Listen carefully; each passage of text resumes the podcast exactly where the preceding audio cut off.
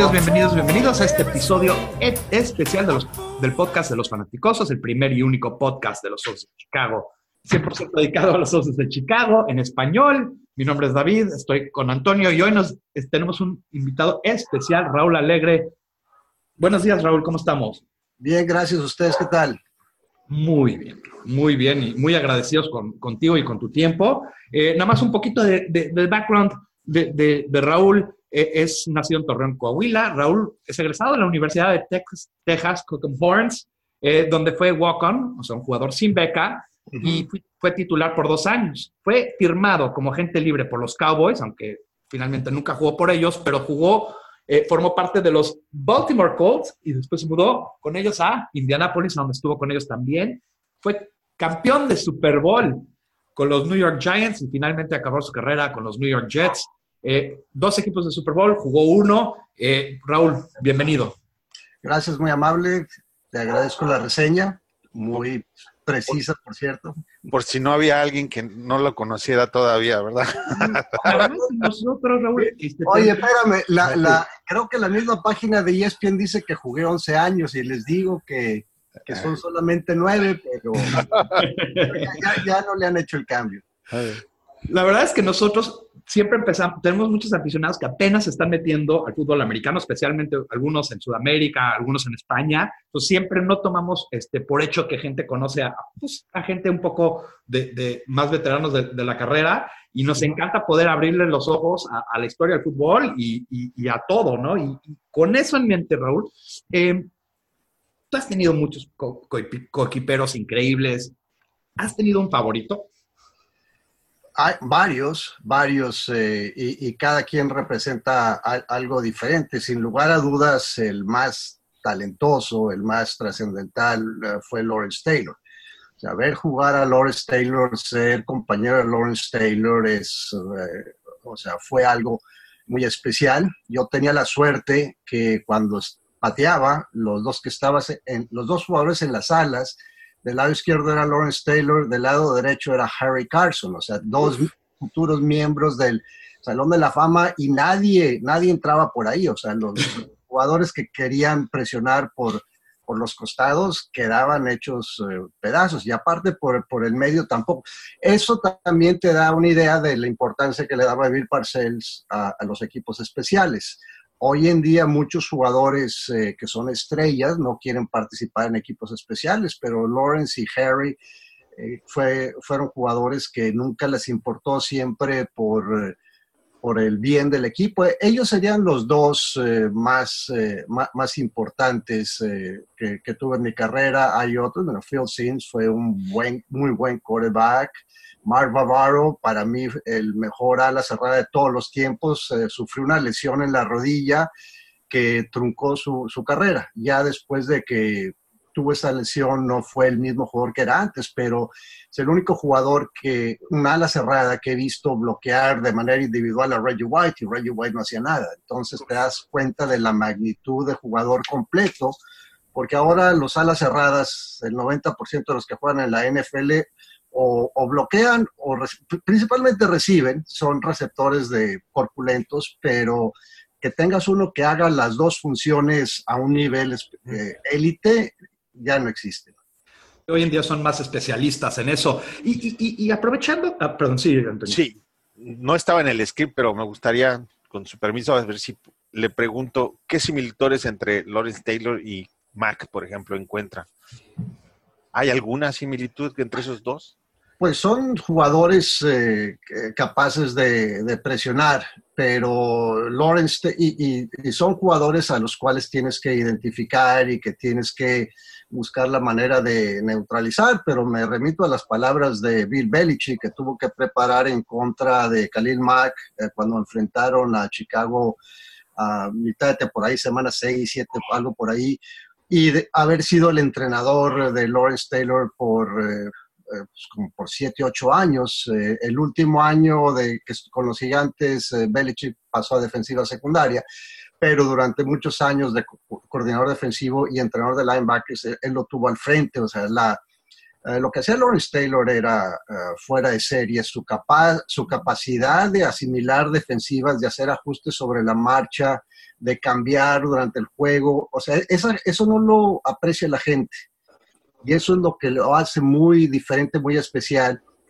Y esas son las palabras de, de, Bill Belichick, que tuvo que enfrentar a Khalil Mack, a quien le tiene mucho respeto y que hoy en día es el, eh, linebacker. Bueno, pues está el argumento él o Von Miller. A mí me gusta más Khalil Mack que, que Von Miller, o sea, en la posición de, de linebacker. Y, y, Khalil Mack tiene la versatilidad también de jugar en la línea, que fue algo que hizo con Raiders, un jugador que lo puedes utilizar de, de, de varias uh, maneras. Y para mí es el presionando es el más peligroso que hay eh, en la NFL hoy en día en esa posición. Obviamente tienes a Aaron Donald por el centro, estamos hablando de dos eh, jugadores eh, diferentes, dos posiciones diferentes, pero pues no por nada son los, eh, los mejores pagados defensivamente que hay en la NFL.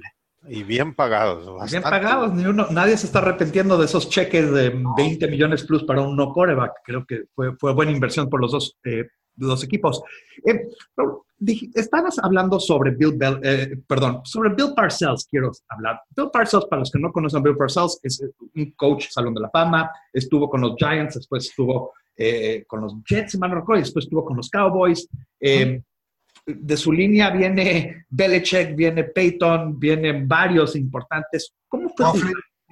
Coughlin. Tom Coughlin. Coughlin. Sí, y John Fox. Eh, aunque los Osos de Chicago no tienen las mejores memorias de él, es un coach con dos Super Bowls, llegó a dos Super Bowls, su línea es muy importante. ¿Cómo fue jugar por un, por un coach eh, que marcó época como Bill Parcells? ¿Sabías que, que estabas bien preparados? Una de las eh, frases que usaba Bill Parcells era de que la responsabilidad de un entrenador es poner a su equipo en la mejor posición posible para ganar el partido. Y invariablemente, semana tras semana, estábamos en esa, en esa posición. El gran mérito para mí de Bill Parcells es precisamente lo que, y él lo admite, eh, lo, lo, que acabas de, mencionar, la capacidad de rodearse de gente muy capaz y de delegar, pero delegar de manera que él intervenía cuando pensaba que era, que era necesario. Él dejaba que, que Bill Belichick uh, manejara la defensiva, se comunicaban constantemente a lo largo del partido, dejaba que Ron Earhart, que en ese entonces era su coordinador ofensivo, es alguien que no se le da el mérito que merece por la capacidad de, de armar planes de juego con equipos que realmente eh, ofensivamente no tenían grandes talentos. Si tú ves a los gigantes de Nueva York, los seis años que yo estuve, no había un receptor como Del Beckham, como DeAndre Hopkins, eh, teníamos a Bavaro, pero en el 89 se lastimó. La línea ofensiva era buena, pero no era espectacular. Y de, y de alguna manera siempre eh, armaba planes ofensivos que, que funcionaban. En su, en su roster de entrenadores este, llegó a estar Romeo Crenel, que era mi entrenador de, de, de, en equipos especiales, después fue eh, eh, entrenador de línea defensiva, y, siguió a Parcells en, en, esa capacidad durante muchos años hasta que Belichick lo convirtió en coordinador defensivo con, con los Patriotas. Tienes a Tom Coughlin, era entrenador de receptores eh, eh, en los Gigantes. Y más adelante eh, ves a, a, a, alguien como, como Sean Payton, que también ya ganó un Super Bowl y que ha, tenido a, en esta, los uh, Santos en primer nivel. Entonces, su gran mérito, ¿y por qué le preguntaron, no sé si llegaron a ver ustedes el, el programa de ESPN que se llamaba Los Dos Bills, The Two Bills? Sí. Y le dijeron, bueno, Bill, la gente dice que tú no puedes ganar el Super Bowl sin Bill Belichick. Y la respuesta es, me dice, es cierto, me dice, pero el mérito de un entrenador es rodearse de gente eh, capaz. Lo hemos visto con Andy Reid. Andy Reid se ha rodeado de gente capaz. En este momento eh, los Osos están beneficiando de un, de un entrenador que viene desde Filadelfia con, con, Andy Reid. Aunque Andy Reid no ha ganado, muchos de los que eh, crecieron con él aprendieron cómo ser entrenadores en jefe.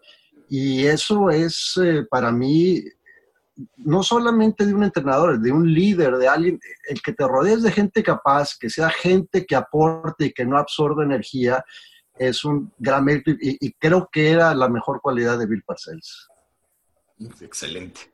Em, quiero, quiero dar un, cambio un poco, a, enfocarnos un poquito en los Bears, somos un podcast de los Bears, y quiero oír tu opinión experta sobre ellos. Em, antes, que, antes que nada, antes de esta temporada, ¿cuáles eran tus expectativas sobre los, los Chicago Bears?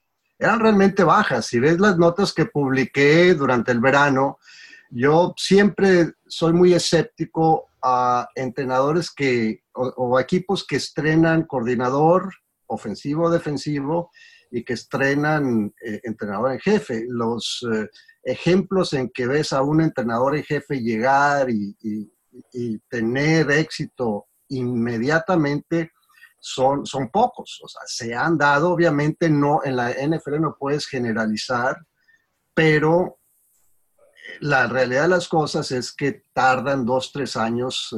Eh, eh, los que son buenos, o sea, si te pones a ver, muchos llegan al Super Bowl en dos o tres años. muchas no tardan más de cuatro.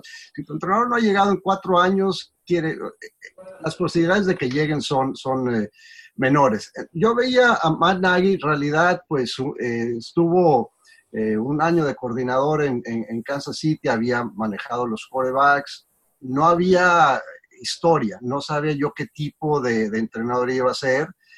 Vi las contrataciones ofensivas. Eh, había visto a, un Trubisky que había tenido eh, problemas en su primer año con un sistema de, John Fox y eh, no recuerdo quién era el coordinador ofensivo en ese entonces. que está en Miami. Sí, este... Eh, ah, el coordinador, este, el de Gaines. Lugaines, que, que, que, tampoco tuvo muy buen trabajo con, en, Miami o en otros lugares. Eh, y pues tenía dudas. Eh, Jordan Howard era un, excelente corredor, la línea ofensiva ah, muy sólida, pues llegaban Allen Robinson, Trey Burton, había posibilidades de que fuera mejor. Lo que me gustaba y lo que me pareció muy buena ah, decisión de, parte de Nagy fue haber retenido de Nagy de la directiva. Me imagino que fue una decisión de, Pace y de los dos eh, retenerlo, porque tenías una defensiva top 10 construida con jugadores para ese esquema y, la mantuvo. Si te pones a ver muchos equipos, eh, caso concreto, hace, hace unos años en los Gigantes de Nueva York tenían una defensiva eh, para hacer una ofensiva 4-3 y ahora llega James Becher que usa un sistema 3-4, entonces se tuvieron que deshacer de Jason Pierre-Paul, o sea, tuvieron que empezar a atraer el talento y eso toma 3, 4 años, ya sea a través del draft y en agencia libre mantuvieron el esquema, mantuvieron a los jugadores y cuando llegó el cambio de Khalil Mack, cambió mi perspectiva eh, drásticamente. Dije, ok, bueno, un equipo que tiene una defensiva, o sea, pasaron de ser eh, de, las mejores 10 a ser debatiblemente las dos, tres mejores de, de, la NFL y lo han demostrado. Ahí dije yo, ok, cuidado ya con este equipo mis notas las publico yo siempre antes de la temporada. Entonces, el, hay lesiones, hay canjes, hay, no sé, jugadores que bajan de por X eh, razones. Ya cuando empezó la temporada, dije, ok, cuidado con este equipo. Eh, vi el primer juego de, de, Green Bay y después nos tocó el segundo Monday Night contra Seattle. Y, vi un juego contra yo a Seattle tampoco le daba grandes posibilidades y en el Monday Night estuvo muy competitivo. Recuerdo que fue un juego que estuvo bastante cerrado contra un equipo de Seattle que pues que estaba en, reconstrucción total, que estaban tratando de volver a establecer una mentalidad de, jugar por tierra. Y en ese entonces dije, bueno, veo que yo decía, Chicago, ocho, nueve victorias, después de la semana dos o tres. Eh, poco a poco vimos que empezaron a, conjuntarse. Eh, el desempeño de Tariq Cohen para mí ha sido la gran diferencia ah, en el equipo. O sea, si se llegara a lastimar Tariq Cohen, estarían en serios problemas. Obviamente la defensiva los va a mantener siempre en la pelea, no van a, rezagarse mucho, pero para mí el, jugador fundamental, el, clave, el trascendente, el que hay que, sí, el que Bill Belichick dice a este, lo, a, qué jugador necesitamos neutralizar, es a Cole. Esas son palabras mayores. Cuando Bill Belichick dice algo hay que hacerle caso.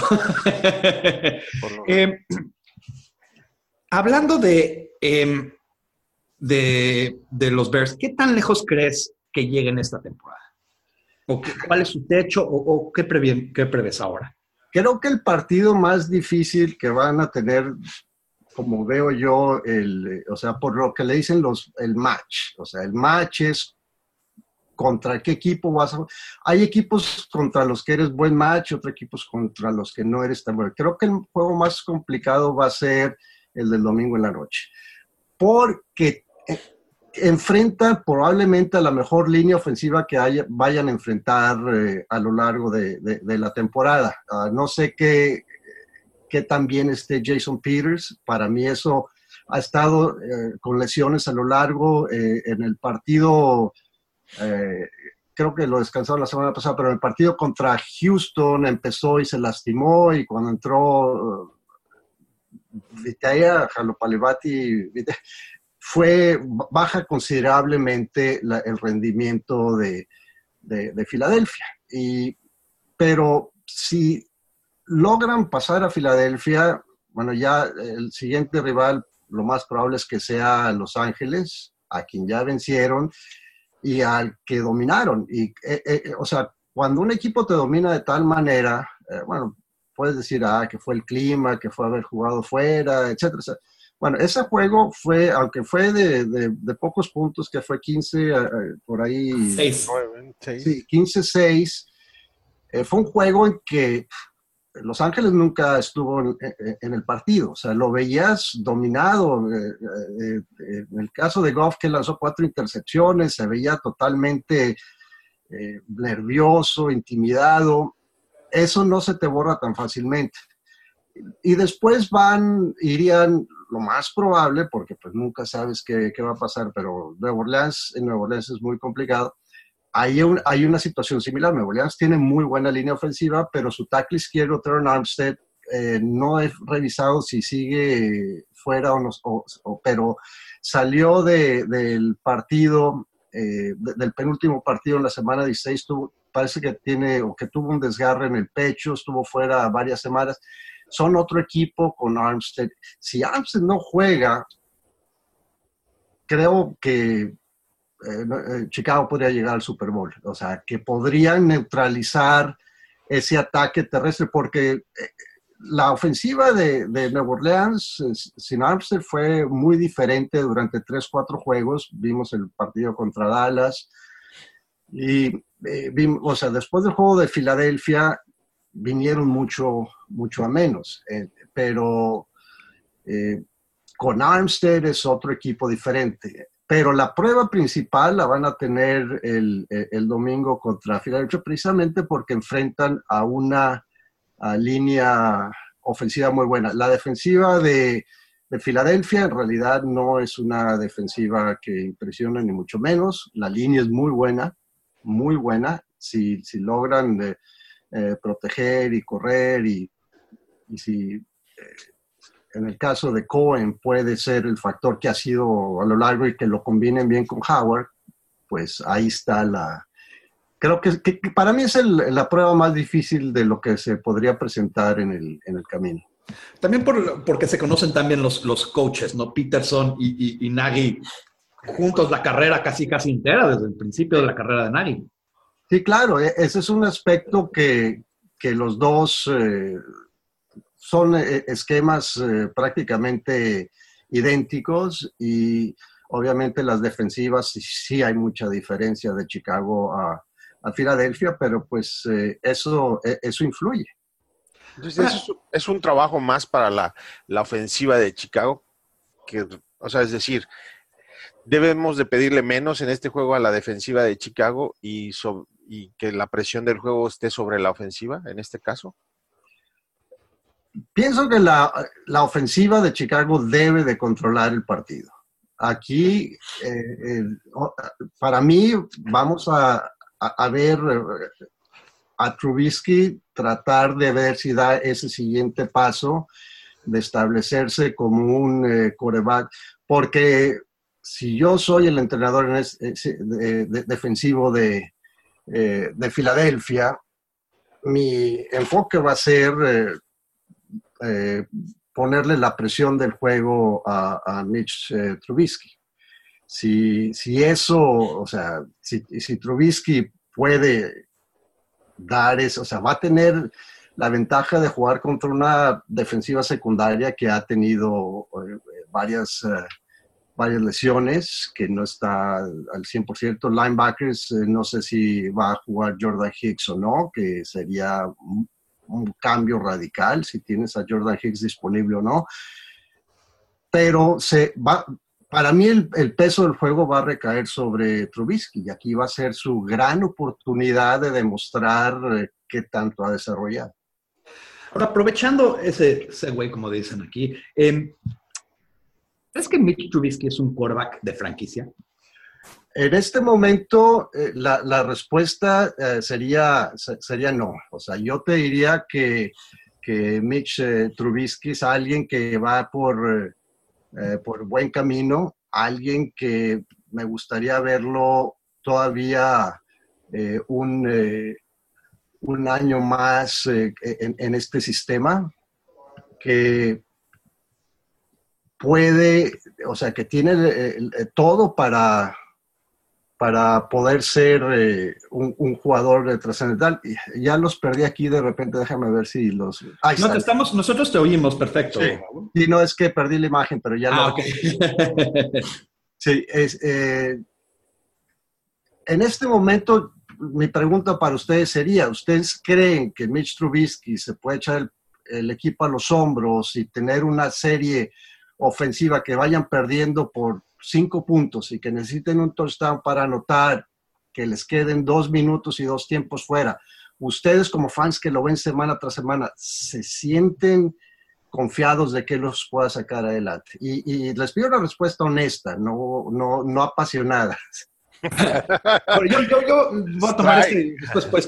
Yo, creo que no lo hemos visto. Entonces, hasta que no lo ves, es decir, pero lo que sí he visto de Trubisky es, por ejemplo, en el juego Minnesota, el partido pasado, que, que es un partido de alto, eh, eh, de alto nivel de dificultad por lo que significaba Minnesota. Tuvo un drive de, creo que fueron 12 jugadas en 9 minutos, 75 eh, yardas. Ese eso sí enseñó contra una defensiva que en casa ha sido extraordinaria. Y eso es un paso. Eh, eso es muy diferente a, esos dos minutos al final del juego con dos timeouts, pero al mismo tiempo eso es saber matar a un equipo al final del juego, porque fue justo cuando Minnesota, eh, eh, Chicago estaba dominando el juego, pero solo había anotado 13 puntos. Minnesota se suma 10-13 y Chicago corre ese drive, mete, mete el touchdown, mete los dos puntos se va arriba 21-10 eh, y el juego prácticamente se acabó. Y entonces eso para mí me da por lo menos una esperanza de que sí es el coreback que estaba buscando Chicago. Antonio, no sé si tú tengas otro. Yo lo único que tendría que agregar es que ah, Mitch tendrá que salir mentalmente distinto a como salió contra, por ejemplo, contra los Rams. Sí, que era un partido muy, muy exigente y él mismo en sus declaraciones dijo que tenía demasiada emoción y, hizo, trató de, hacer de más de lo que le estaban pidiendo, ¿no? Como tratar de hacer la estrella del partido. Y eso ocasionó que terminara no haciendo nada por el, por el, por el equipo. Entonces, si mentalmente sale... Pero aquí va a tener que, que, es probable que tenga que ser la estrella. Y, es, eh, y el nivel de intensidad de un juego temporada regular, por más domingo o lunes por las noches que sea, que son partidos que, o sea, que es el único juego que se está jugando en ese momento, cuando, o sea, llegas a los playoffs, el nivel de intensidad eh, sube exponencialmente, o sea, no es de subir de un 2 a un 3, subes de un 2 a, a, un 8, una cosa así, y, y, y la presión y la tensión que sabes que no hay mañana. Y el, saber, o sea, no es como el, béisbol que pierdes el primer partido de la serie y bueno, te quedan tres oportunidades más de, avanzar, no, aquí se acaba.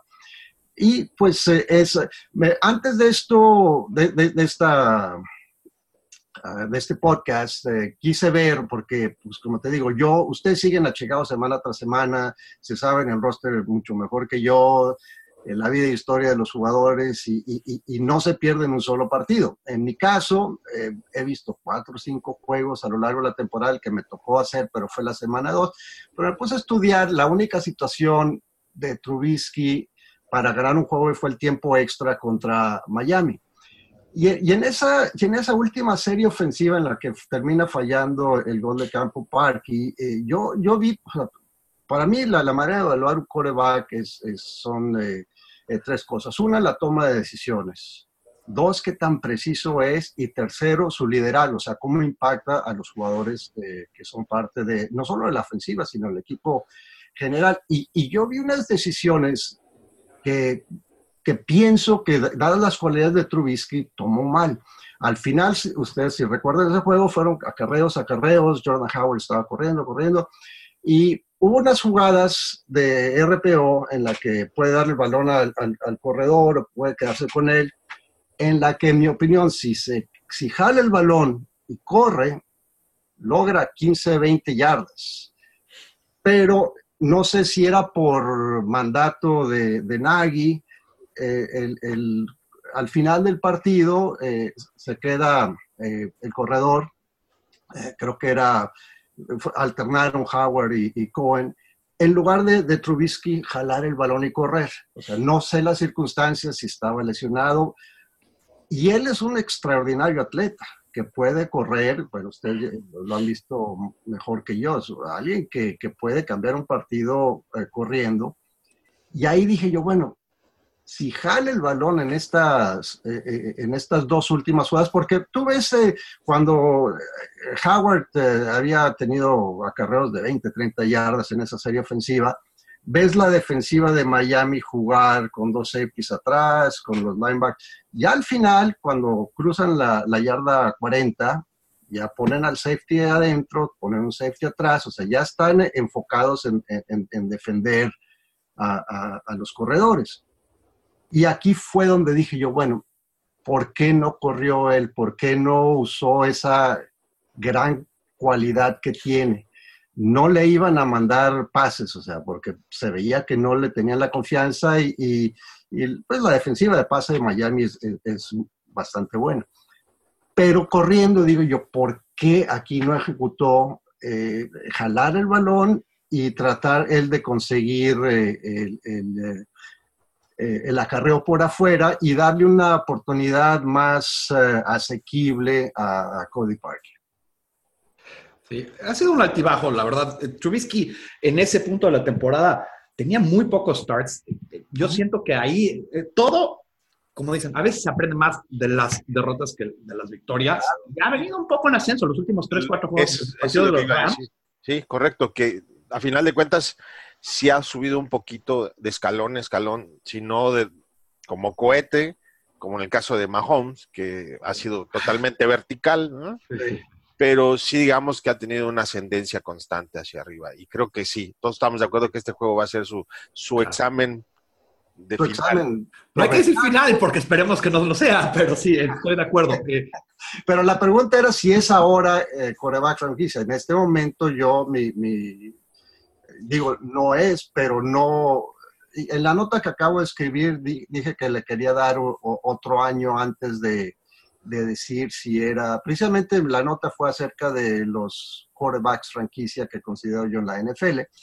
Y le digo, bueno, me reservo el, derecho de evaluarlo hasta que esté en su segundo año con este entrenador. Yo creo que los, los, de Chicago, Raúl, como entiendes, tenemos un estándar un poco más accesible para quarterback franquicia, porque nosotros, la mayoría de nuestros récords los tiene Sid Lockman. Sid Lockman no juega desde los 40, 50. Entonces, y Jay Cutler, ¿no? Y Jay Cutler y Gary Kramer, nombres conocidos a todos los que no son aficionados de los Chicago Bears, ¿no? Nuevamente, Cutler es famoso por otras cosas, no tanto por el fútbol americano. Eh, pero bueno, eh, quiero mudarme un poco al lado defensivo del balón, porque creo que es el lado fuerte, creo que todo el mundo lo acepta, pero ¿con qué defensiva compararías históricamente a esta defensiva o, es un poco diferente? Con la de San Francisco, que manejaba Rick Fangio en, el 2002, son muy similares. Si te pones a ver, eh, eh, las funciones de Khalil Mack son similares a las que tenía Aldo Smith, se combina con el jugador de, creo que es Akin Hicks, el que juega por ese lado, y hacen, uno jala, o sea, entre los dos se, se cruzan bien, para mí, pues el mismo coordinador era, era Fangio, o sea que la compararía con la defensiva de... Acuérdate que esa defensiva de San Francisco fue eh, imponente, que si mal no recuerdo, creo que en 2012 no les anotaron tostán por tierra como hasta la semana 12 o 13, una cosa así por el estilo, pero tienen las mismas eh, características. Eh, esa, esa defensiva tenía linebackers impresionantes y, para mí son muy similares, mismo esquema, mismo coordinador y mismo tipo de jugadores. Y, tocando Fangio, otra vez un poquito al lado. Antonio, tienes una pregunta sobre Fangio, ¿no? Sí, sí, se rumora que, tiene entrevista con, no, no se rumora, tiene una entrevista con Miami y otra con Denver, que por esta semana no puede ser, tendría que ser hasta la próxima, lo cual complica la preparación del juego en caso de que pasen, pero bueno, esa es otra historia. El asunto es si Fangio, ya estando tanto tiempo en la liga, eh, tiene cualidades para ser un head coach. Lo ve en la liga como alguien que puede ser head coach, porque siempre ha tenido oportunidades, pero nunca nadie le ha dado esa oportunidad. Bueno, entrevistas sí, oportunidades no. Sí, pues quizás sería algo similar a lo que pasó con Bruce Arians, que también pasó tuvo muchos años como asistente, tuvo entrevistas y nadie lo tomó en cuenta y llegó ya a una edad eh, avanzada a tener la oportunidad de ser entrenador en, jefe. Él ha estado con muchos entrenadores de, buen nivel, ha demostrado que como asistente es eh, excelente y yo siento que merece la oportunidad. Sí, yo, de que merece la oportunidad, creo que hay muy poca gente que, que, argumentaría del otro lado. Pero tú crees que la edad, y, me gustó mucho tu ejemplo de, de, Arians, ¿tú crees que la edad ha sido el factor que no se lo dan o, o, hay otra cosa ahí que igual no conocemos? Eh, hay muchos eh, eh, entrenadores que no les va bien en las entrevistas que son excelentes, o sea, Mike Zimmer es otro ejemplo, que alguien también de, la defensiva que tuvo entrevista tras entrevista tras entrevista hasta que alguien le dio la, oportunidad. En Minnesota, para beneplácito de ustedes, cometieron el gran error de apostar, la, echar la casa por la ventana, porque ahí sí te digo, no es un coreback franquicia, ni será nunca un coreback franquicia. Pero pues eh, eso va a retrasar al equipo de Minnesota. Bueno, ya lo vimos, o sea, fue, fue evidente esta temporada.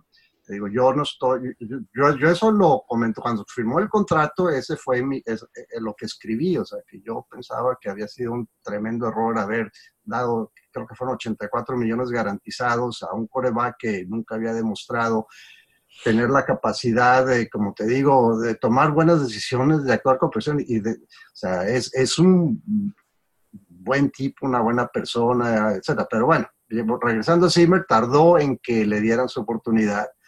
Eh, Arians tardó en que, dieran, eh, que le dieran su oportunidad. Ambos eh, hicieron grandes cosas, no, no, llegaron al Super Bowl, pero Arians llevó a Arizona al campeonato de conferencia cuando perdieron contra Carolina, Zimmer pues, el año pasado contra contra Filadelfia con el milagro y lo que quieras, pero llegaron al campeonato de, la conferencia, o sea que son entrenadores que a pesar de, todos los años que fueron asistentes y asistentes muy reconocidos, a la hora de entrevistar, y esto lo, escuché de gente en ESPN que, que ha trabajado en, gerencias y en, directivas de equipo, pues hay entrenadores que, que tú dices, pues no, no, no, no, no, no me convenció. Y hay otros que llegan y te deslumbran y que dices tú, wow, este, este es eh, mi, candidato.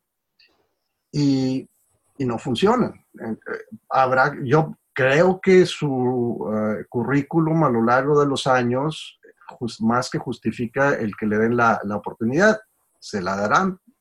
Yo, yo pienso que sí, yo pienso que Ahora, depende del equipo, porque la tendencia ahora es a, buscar un Sean McVay, a un Matt Nagy, a un Doc Peterson, sobre todo si tienes a un eh, eh, entrenador en jefe, eh, pero no, un coreback joven con muchas posibilidades. Vas a buscar un entrenador en jefe que lo pueda desarrollar. Y en el caso de Big Fangio, pues no sé, o sea, si te pones a ver las vacantes que hay, quizá la de a ver, ¿quién Denver y, Denver, y, Miami son los dos que están queriendo entrevistar. pidieron para entrevistar. para mí serían dos, eh, porque ambos tienen buenas defensivas, ninguno tiene la posición de quarterback eh, establecida. Y, si van a ganar, van a ganar primero con defensiva. En el caso de, de, Arizona, pues ya probaron un entrenador de corte defensivo con Wills. Creo que fue injusto que lo despidieran después de un año, pero así es la y, lo de Wills también, doblemente injusto porque lo, le trataron de forzar de cambiar de un 3-4 a un 4-3 en un año y después lo despiden. ¿no? No, hay, una, no hay una lógica ahí sobre, sobre el poco tiempo de, que le dieron, salvo de que no querían, querían a alguien ofensivo desde el principio, lo habrán, lo habrán contratado. o sea, sí. pero con, el bar que tomaron, tienen que ir todos sobre eso. ¿Sí? Pero ese es un error, eso es error. Eh, eh, hay un artículo ahorita que habla de por qué se están eh, culpando a los, a los coaches, pero no a los general managers. Y creo que este es un caso exacto de, de, un error que fue de general manager, no tanto del head coach. quiero, quiero mudarme a un punto que creo que no hay nadie como Raúl que nos pueda contestar esto. siendo un experto en kicking, o sea, creo que no podemos pegar con nadie más. primero has tenido chance de ver a Cody Parkey y si sí, ¿cuáles son, ¿cuáles son los motivos de sus fallas? ¿Son corregibles? O sea, es, es, ¿Es mental o técnico? Sí, no, entendemos. Es, eh, yo, yo, yo, diría que, que es eh, mental, o sea, creo que las facultades las tiene y ha demostrado tener eh, la capacidad, la técnica, la fuerza, pero pues en su trayectoria creo que entró a la liga con Filadelfia y, y, tuvo buenos partidos, eh, otros, o sea, terminó saliendo, ha estado en, varios equipos. Eh, no es para mí en este momento un, pateador que yo considere confiable. Es inconsistente, como puede salir una buena noche, puede tener... Eh, Cinco postes. Pegar el poste que fueron cuatro veces. Cuatro veces. Detroit, o sea, pero para mí e, es una cuestión eh, eh, mental. Eh, la cuestión mental es, o sea, vimos el caso de, de Aguayo, o sea, un muchacho que yo lo vi en persona, a, él y a Jaime Fairburn estuvieron una competencia colegial que hace, que organizaba, o creo que organiza todavía ESPN, y me pedían que narrara la parte de los pateadores en, ese, en esa competencia dejó a, Fairbairn y eh, no recuerdo quién era el tercer pateador, eh, los dejó muy atrás. O sea, el nivel de talento era aquí y acá. Y, entra a Tampa Bay, también le tocó una situación con Dirk Cotter, que pues, mucho tiene que ver eh, el, o sea, el entrenador de equipos especiales, tiene que ver el entrenador en jefe. Para mí, el hecho de que los pateadores de Minnesota o sea, llegan a Minnesota y les va mal y salen de Minnesota, pero en el caso de, de, Carson, por ejemplo, está teniendo una, eh, terminó muy bien el cierre de temporada con Raiders, pero con Minnesota le, le, fue muy mal y después del juego de Green Bay eh, lo dieron de baja. No sé si tiene que ver con Zimmer o tiene que ver con el entrenador de equipos especiales o la combinación de los dos. Pero en este caso, uh, Parky necesita, o sea, ya tiene varios años en, en la liga, y, así como te puede dar un gran partido, puede pasar lo que pasó en, Detroit o fallar el gol de campo que, falló en Miami, que era un gol de campo complicado, 53 yardas eh, no son eh, fáciles, pero si, se, si pones a, un Justin Tucker, a, a a Vilatieri, te van a meter el gol de campo quiero hacer nomás un follow-up aquí. ¿Qué hace la posición de kicker tan difícil para evaluar y por qué hay, o sea, siento que hay mucho cambio en esa posición alrededor de la liga y es una posición que históricamente se le complica mucho a los general managers evaluar. Y escasez actualmente. Exacto, ¿por qué es eso? a lo largo de la liga ahorita. Ah. Es, es, el, aspecto, el aspecto mental, cada persona es diferente y cada, o sea, la preparación mental de un pateador es tan o más importante que la preparación. Eh, y si no pueden ellos eh, manejar la, presión, que es a, fin de cuentas lo que separa, o sea, tú ves la, la, capacidad técnica, la fuerza de un pateador como Justin Tucker y un pateador como, como Parky, en realidad no son tan diferentes. Eh, lo que aquí es lo que, lo, lo que los eh, distingue unos de otros. Uno entra al partido eh, sabiendo que va a meter gol de campo, el otro entra esperando meter gol de campo. Entonces, es una mentalidad muy, muy diferente. Sí, muy buen punto. Ya para cerrar, obviamente este domingo, domingo en la tarde, ese partido de los, de Chicago contra Filadelfia. ¿Un pronóstico para este partido, Raúl? Yo eh, me apego a lo que he escrito a lo largo de, la temporada. Mencioné hace como seis, siete semanas que yo veía a, Chicago ganando eh, el, primer juego eh, de es, Veía muy difícil que alcanzaran a Los Ángeles y que alcanzaran a Orleans, que así sucedió, pero sí los veo avanzando eh, contra Filadelfia. Va a ser más complicado de, lo que se anticipa, porque Filadelfia pues estuvo en el Super Bowl, eh, Nick, el equipo le responde a Nick Foles, eh, pero al final no creo que tengan una defensiva de, linebackers para atrás capaz de, ganar. O sea, va a ser, eh, va a ser un juego bien interesante. O sea, me toca narrar el, partido antes, el Baltimore contra Los Ángeles, y después ya me siento a ver el partido de, de Filadelfia-Chicago.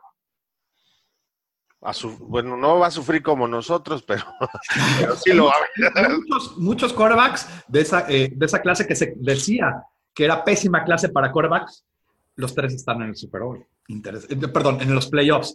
Cuando salieron decían que, la, que la que le seguía, que era eh, la de Rose, este la de este año, parece ser que la anterior era la, buena. Tres quarterbacks, no, tres quarterbacks, tres, este, tres playoffs. No, Muy parecida a la del 2004, de, de, Eli, de Rivers y de Roethlisberger. Eh, o sea, tres de primera ronda que yo a Mahomes lo vi jugar en, Texas Tech y la verdad eh, era un súper talento, ahí se veía, lo, pero era muy indisciplinado, no, no es su persona, sino en la manera de jugar y, pues obviamente con Andy Reid es otro jugador diferente. De Sean Watson, pues lo, vimos eh, contra Alabama en dos finales, eh, dar dos tremendos partidos y de Sean Watson antes de su lesión en la rodilla iba más o menos igual que como empezó Mahomes esta temporada, me refiero al 2017, y empezó muy lento, se veía que no tenía confianza. Y, y, en el caso de Trubisky, pues eh, el, hecho de que no jugó eh, de titular más que creo que 13 partidos en eh, Carolina del Norte, entró un sistema con Dowell Lugains, creo que. Y, sí, Dowell, sí, exacto. y, y un sistema más conservador y ahora tiene, eh, para mí, el entrenador ideal. Entonces, eh, hay que darle un año más, pero sí pienso que estos tres jugadores son eh, especiales. Y del lado de la conferencia americana, ¿cuál es el, más probable de llegar a, Super Bowl? Bueno, la, gente se, se, rió de mí cuando dije que Baltimore iba a representar a la americana en agosto, ¿eh? O sea, yo hago mis predicciones antes de lesiones, antes de cambios. Hay veces en que se lesiona la mitad del equipo y pues eso no tienes control, pero a mí Baltimore me parece el equipo más eh, peligroso. No pensaba que Lamar Jackson iba a ser su, su quarterback, cambiaron pero la manera como cerraron la temporada es, eh, eh, es, impresionante. Igual, es, un equipo que juega muy bien a la, a la defensiva y que hace una ofensiva de high school. O sea, la ofensiva. Sí. Parece el double wishbone, como dicen, pues, es, el option, ¿no? Es, la optativa, o sea, es una. Y, y, los, pero los equipos de la NFL no están acostumbrados a, a defenderla como se defienden en, las prepas, en los high schools. Entonces, eh, es, eh, para mí es el, el eh, o sea, obviamente Kansas City lo tienes que tomar en cuenta y pues se van a enfrentar, ¿no? Si, si avanzan los dos, bueno, depende de lo que probablemente Houston, Houston llega como el tercero, Baltimore como el cuarto. Si, si ganan Houston y Baltimore, pues eh, sería Baltimore-Kansas City el siguiente partido. Nosotros tuvimos un podcast al principio de la temporada. El primer partido de la pretemporada fue el juego del Salón de la Fama donde Chicago jugó contra Baltimore. Y en pasando, entrevistamos a alguien de Baltimore y dijimos, nos vemos en el Super Bowl, poco pensando que iba a poder ser una realidad. Y hoy en día volteamos y puede ser que se, dé. Ya no, está tan lejos. Vamos a parecer profetas si se da ese... ese Bueno, Raúl, te queremos agradecer de verdad todo tu tiempo. Eh, la verdad, eh, nos diste una lección de fútbol y, la verdad te agradecemos muchísimo tu tiempo y todo. Una gran, plática. Una gran plática. Y, siempre, siempre estarás invitado. Esto es tu casa y la verdad, los que tienen la chance de oír eh, a Raúl en ESPN narrando partidos, excelente, excelente en todo lo que hace y la verdad te lo agradecemos. Yo el Monday Night lo pongo en español. Sí, no, Gracias. Siempre, sin duda. Este, bueno, muchísimas gracias y que tengas excelente día y, y nos vemos, esperemos muy pronto. Bueno, suerte el domingo. Gracias. Gracias. Bear down, Chicago Bears.